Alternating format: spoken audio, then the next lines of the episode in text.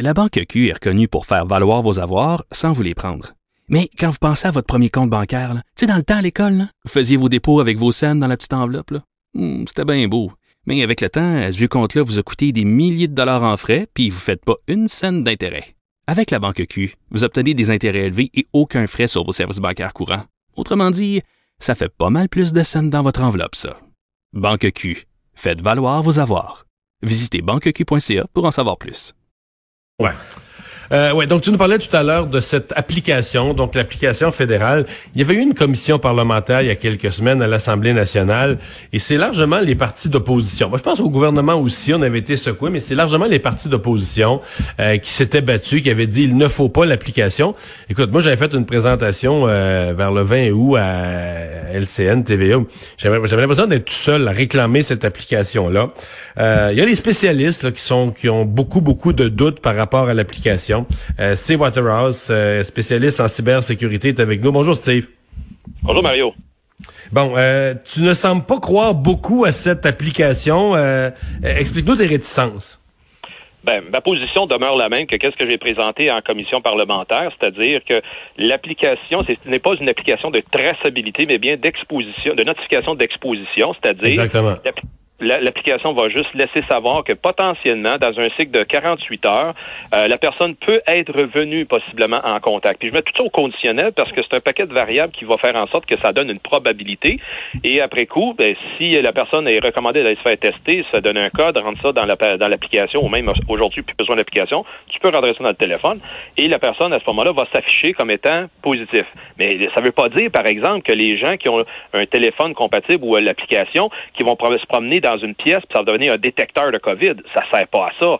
Ça sert justement à être un avertisseur administratif, tout simplement. Mais je demeure sur ma position pour dire que ça va demeurer une distraction beaucoup plus qu'une aide à la prévention. De quelle façon? Pourquoi ce serait une distraction? Parce que si des gens sont avertis, parce que, euh, corrige-moi, à l'heure actuelle, l'équivalent de ce que tu viens de nous décrire, euh, une personne testée positive, là, elle rentre son, son, on lui donne un numéro de code à la santé publique, elle la rentre dans l'application COVID, et toutes les personnes avec qui elle serait venue proche, mettons dans le dernier, je sais pas combien de jours, euh, toutes ces personnes-là sont, sont averties, hey, attention, tu as été en proximité avec une personne testée positive. Mais présentement, ce qu'on fait, c'est que ce sont des employés à mitaine avec des petits carnets dans les mains, là, des employés de la santé publique qui vont interroger la personne et demander T'aurais été en contact avec qui? T'es allé dans quel bar? T'es allé dans quel restaurant? OK, mardi soir, entre 7h30 et 9h30. OK, qui là, on va aller voir la liste du restaurant. On va essayer. Là, on va prendre les gens, on va les appeler un par un avec des numéros de téléphone, à pitonner le numéro. Il me semble que l'application, c'est de la technologie qui comme dans mille autres domaines de la société, on enlève toute une série de petites opérations à mitaine, avec un carnet, puis un crayon plomb, puis recopier un numéro, puis leur signaler, puis tout ça, puis on remplace ça par une automatisation, non? Tout ce processus-là que tu viens de décrire, Mario, ça s'applique dans des pays où ce qui ne font pas euh, fi de la protection de la vie privée au Singapour, en Israël, en, Corée du Sud, en Chine, ils procèdent de cette façon-là. Et oui, ça simplifie la vie de, la, santé publique. Mais dans l'application COVID, COVID Alert du Canada, ça l'utilise pas ces façons-là. Donc, lorsqu'il y a euh, signification à une personne qui a peut-être été en contact avec quelqu'un pour plus de 15 euh, minutes à moins de 2 mètres, selon les paramètres radio des, des téléphones qui vont mesurer, ben là, il va se faire recommander d'aller se faire tester. Mais ça ne veut pas dire qu'il l'est. Ça ne veut pas dire que le, test, ça va prendre moins de temps à le faire faire. Moi, je, dans ma conclusion, j'anticipe, ça va créer plus de monde qui vont aller se faire tester pour pas pour les bonnes raisons. C'est la crainte, mais... Ben oui, puis ils se font pas... Je veux dire, la santé publique va devoir prendre le téléphone, comme tu dis, prendre le carnet, puis documenter, puis appeler manuellement. Ils n'auront pas plus d'informations quant à la localisation que les gens ont fréquenté dans les derniers 48 heures. Non, c'est que tu sais pas où. Exemple, si t'es allé dans les derniers 48 heures, t'es allé dans un magasin, dans un restaurant, t'es allé à 5-6 places différentes, voilà. tu sauras pas nécessairement auquel des endroits où t'es allé. Mais tu vas savoir que t'as été exposé à une personne qui a un test positif quand même. C'est pas inutile comme, comme info, là. Mais sur, une, sur un cycle de 48 heures. Fait que si pendant 48 heures, tu t'es promené un paquet de places comme ça, la santé publique ne sera pas plus comme l'individu qu'il a été possiblement en contact avec quelqu'un. Puis si oui, le qui parmi ce cycle de 48 heures-là de déplacement. Mais c'est pas vraiment important de savoir. C'est pas vraiment important de savoir qui te le. C'est pas vraiment important de savoir qui te l'aurait peut-être donné ou qui était porteur. Euh, c'est important de savoir que toi, tu es à risque comme personne. Là, tu dois peut-être prendre des mesures, non? Oui, ben à ce moment-là, ça devient la responsabilité de la santé publique d'aviser cette personne-là. Et lorsque je verrais l'application qui serait utile, là, ça là que ça enfreint la vie privée un petit peu, mais c'est faire du géofencing. La technique de géofencing, c'est de prendre un appareil électronique puis de délimiter une région, puis après ça, l'appareil, lorsqu'elle franchit électroniquement cette position-là, ça implique le GPS, puis après ça, les autorités se font avertir. C'est ça de même qui font ça, hmm. mettons, comme en Corée du Sud, juste pour exemple. Mais là, à ce moment-là, Parce qu'il y a des pays qui, il y a des pays qui ont, qui ont, ouais, il y a des pays qui ont utilisé l'application d'une façon beaucoup plus dessus. Eh et on sacrifiait la vie privée. Là. On dit c'est la santé publique d'abord. Donc, euh, faut, et même il y a des, je pense qu'il y a des pays qui ont obligé l'application pour rentrer à certains endroits. Si tu veux sortir, si tu veux aller dans des lieux publics, ça te prend l'application, sinon reste chez vous. Là.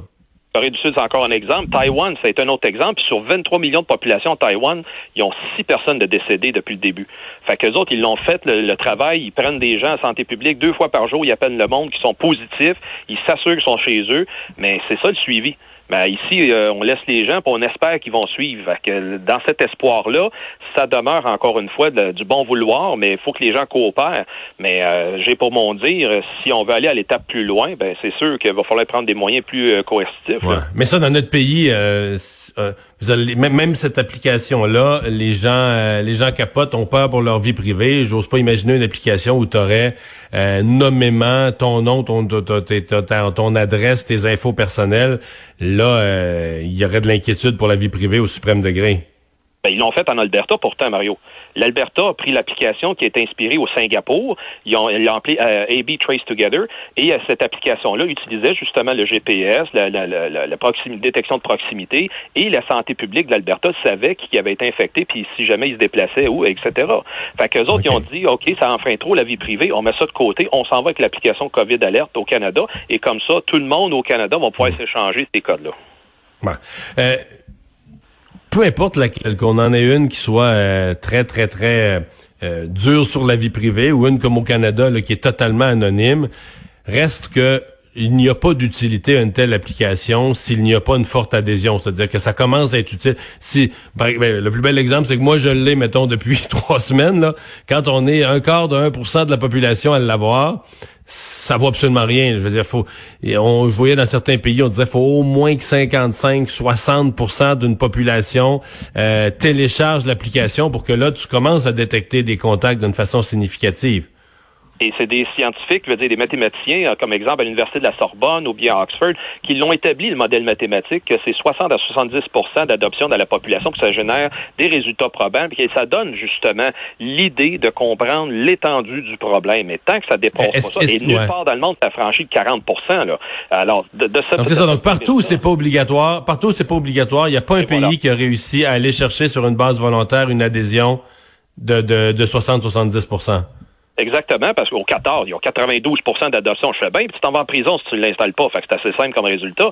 Fait qu'ailleurs, justement, surtout en France, ça n'a pas dépassé le 3 une affaire comme ça.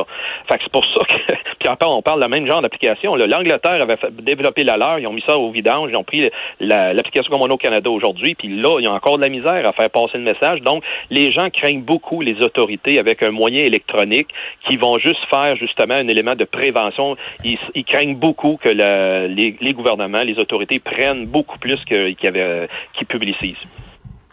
C'est Waterhouse, merci beaucoup. C'est un plaisir, bonne journée. Au revoir.